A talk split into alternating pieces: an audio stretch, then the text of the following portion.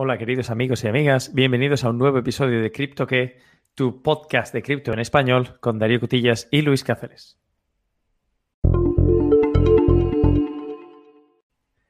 Hola Darío, ¿qué tal? Muy buenas. Hola Luis, muy bien, ¿qué tal tú? Muy bien, tengo una curiosidad existencial y quería compartirla contigo, a ver qué te parece. Me parece bien.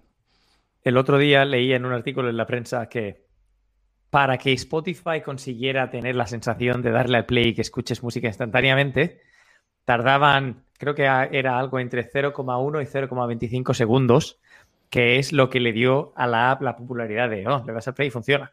Y me planteaba, en el mundo de cripto, tú le das al play o apagar y no funciona nada, hay que esperar 10 minutos o una hora a ver qué pasa. Si habías leído algo sobre el tema y si te apetece comentar. Sí, claro que sí. Es un aspecto muy interesante el tema de la velocidad de las transacciones en las redes blockchain. ¿Y qué te parece si hacemos un repasito largo, eh, largo un repasito rápido sobre los distintos blockchains y qué velocidad máxima de transferencia podrían llegar a soportar? Venga, me parece perfecto. Pero si, si tienes, tú que trabajas en, aspectos relativamente técnicos. ¿Tienes alguna especie de experiencia en qué se considera buena experiencia de usuario? ¿O hay alguna serie de best practices o principios así a seguir? Pues sí, hay algunas, eh, algunas em, eh, recomendaciones generales de cara a la experiencia de, de usuario, cómo de responsiva tiene que ser una aplicación. Eh, recordemos que el blockchain no solo está enfocado a, resolver el problema de transacciones de valor, de yo pago a Luis y Luis recibe mi dinero. Si eso pasa en 8 minutos sería un éxito, o sea, no, es un problema. Pero si el blockchain lo vas a utilizar para, otras cosas, como por ejemplo podría ser almacenamiento de información detrás de un, de un, de un sitio web, etcétera, etcétera, o eh, dentro de una cadena productiva, donde necesitas un flujo de información, ahí el tiempo de respuesta de una aplicación es muy, muy importante. Y como tú decías, hay una serie de recomendaciones. Eh, la primera sería que si el tiempo de respuesta es por debajo de 0,1 segundo, prácticamente a nosotros usuarios no es como si fuese instantánea. O sea, no nos, no nos damos cuenta. Entonces, hacer una cosa que sea 0,05 segundos o 0,1 segundo, desde el punto de vista de, un usuario, mm, es indiferente. Luego, si conseguimos tener un tiempo de respuesta que sea por debajo de un segundo, que es superior al anterior, eh, bueno, ahí no lo, consideraríamos instantáneo, pero nuestros pensamientos seguirían centrados en la aplicación, no interrumpiríamos nuestro flujo de trabajo. Nos seguiría pareciendo que es una, un tiempo de respuesta bastante aceptable. Pero en cambio, si llegamos ya a sobrepasar los 10 segundos, entonces ya empezamos a, molestarnos, ¿no? Imagínate que haces un login ahí en el eh, Gmail o en el Hotmail o donde sea y que está ahí cargando y tarda, tarda, más de 10 segundos. Pues ahí, si tú sabes que eso pasa, es probable que ya empieces a pensar, ah, bueno, pues voy a hacer otra cosa mientras tanto. O vaya mierda, vaya mierda de página web. Es lo que, ¿Cuántas veces le vas a dar ahí al, al Command R a refrescar o al F5? A ver, oye, el Internet Explorer este no funciona. Exacto. Pues esos, digamos, son las... Eh, recomendaciones generales y se, publicaron un artículo de Nielsen Norman Group en 1993. O sea que esto viene de, viene de largo. Em, así que bueno, con esos, con esos tiempos en mente, ¿qué, qué tal si miramos mm, blockchain por blockchain, sin comentar lo que, lo que hagan, simplemente comentaremos el nombre y cuál es el, el, em, el número máximo de transacciones por segundo que estos blockchains son capaces de hacer. Me parece perfecto siempre y cuando no comentemos todos y solamente los principales, pues si no vamos a estar aquí esta mañana. Exacto, exacto. Solo vamos a comentar los principales. Eh, una cosa más, hay otro parámetro importante, no solo es el tiempo, o sea, el, número de... Mm, aquí hemos comentado el eh, tiempo de respuesta y ahora estamos mezclando con el concepto de transacciones por segundo. Una cosa es cuánto tarda en responder y otra cosa es cuántas operaciones puede gestionar simultáneamente, ¿vale? Eso es importante también porque quiere decir que si somos mil usuarios los que están accediendo a ese sitio web y el sitio solo es capaz de soportar eh, X operaciones por segundo, a lo mejor 10 operaciones por segundo, aunque sea muy rápido esas operaciones por segundo, a lo mejor los, el, usuario 1000 va, va a tener que todavía esperar mucho tiempo, ¿vale? O sea, hay dos, dos, eh, dos parámetros importantes. Eh, las transacciones por segundo y el tiempo de transacción, vamos a llamarlo así, ¿vale? Y todo eso va, va, va, a, va, a, impactar en el tiempo de respuesta del usuario.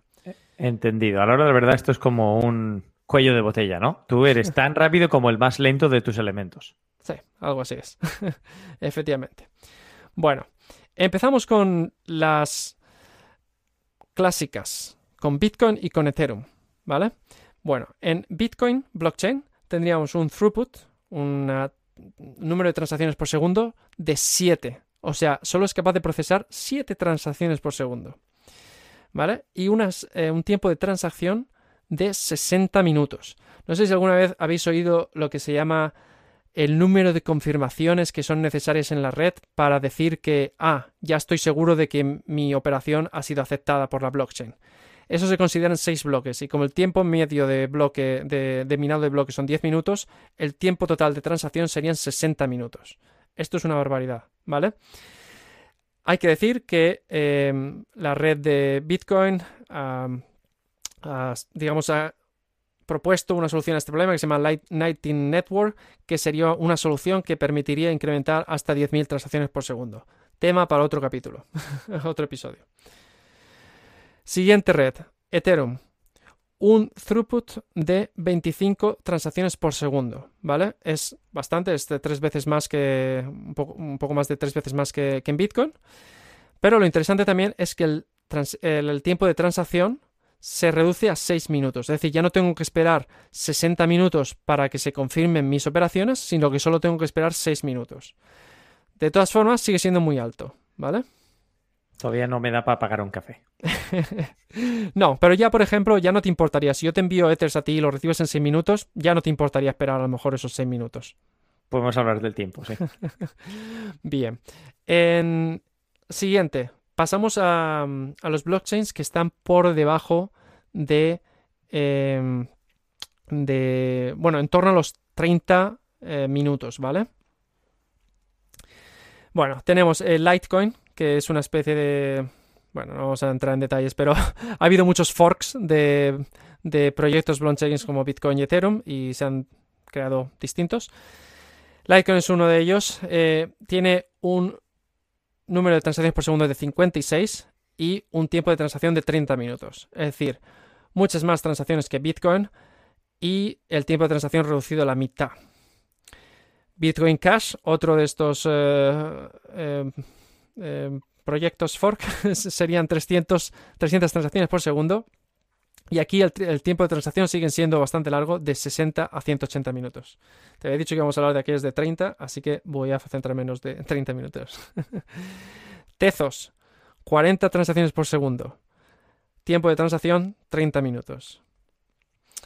¿Qué más? Eh, bueno, Ethereum Classic, ¿vale? Ethereum Classic que es, digamos, el Ethereum original, aunque no es el Ethereum que utilizamos hoy en día.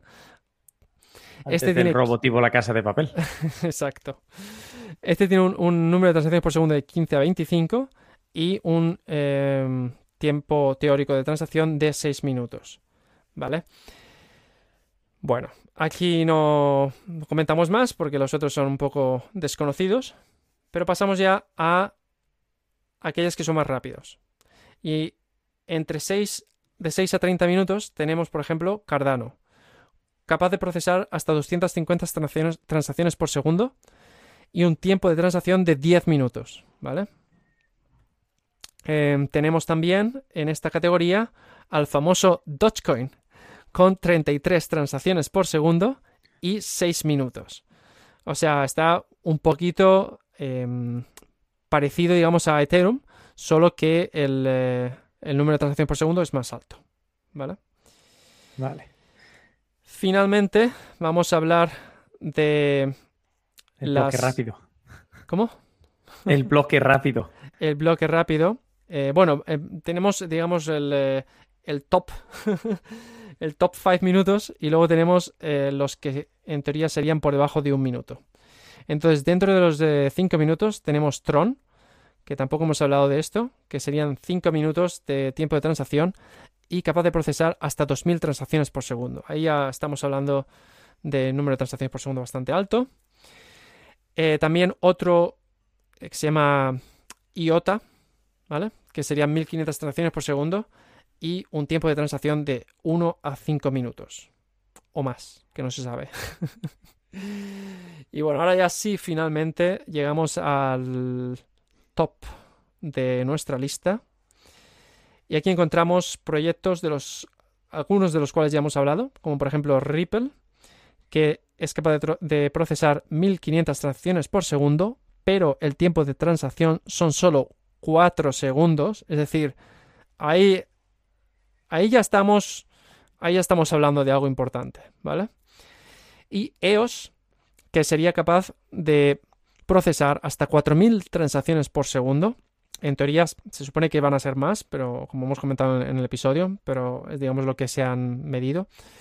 Y em, un tiempo de transacción de 1,5 segundos. Ahí estamos ya cerquita, cerquita de ese segundo de, indiferencia, ¿no? De ese segundo que ya no nos importa esperar. Y bueno, luego hay otros, eh, otros tokens que como son un poco menos conocidos nos vamos a saltar, exceptuando a Stellar, que queremos tratar en otro episodio que tendría un throughput de 1000 transacciones por segundo y un tiempo de transacción de 4 segundos, digamos compitiendo bastante cerca con eh, Ripple. Se nota que la finalidad de Ripple y de Stellar era de funcionar de medio pago. Es aceptable, entra dentro de lo aceptable tú poder ir a una tienda, sacar el móvil, ponerlo en, el, en cualquier terminal de punto de venta o cualquier medio de pago y aceptar 4 segundos para validar que la operación se ha aceptado. ¿no? Es, es razonable. Exacto. Eh, quizá mención especial a un último proyecto, Solana, que de acuerdo a su blog es capaz de procesar hasta 29.000 transacciones por segundo y con un tiempo de transacción de 2,5. Al final siempre va a haber ahí una especie de... Los distintos proyectos hacen distintos trade-offs en, función de eh, centralización, velocidad, seguridad, etc. Y esto al final es lo que va a afectar a estos números. De hecho, Solana es, uno de estos tokens que ha tenido mucho hype, mucha reputación en el mundo de cripto y que planeamos cubrir en nuestros próximos episodios porque podemos estar ante una gran oportunidad naciendo en nuestras ante nuestros ojos. Qué político. Así es. Y como diríamos aquí, con esto y un bizcocho, hasta el próximo capítulo, episodio a las 8 o las 9, que es cuando publicamos. O cuando tú lo escuches, querido oyente. Estamos aquí para Un abrazo, gracias por escucharnos y hasta la próxima. Saludos.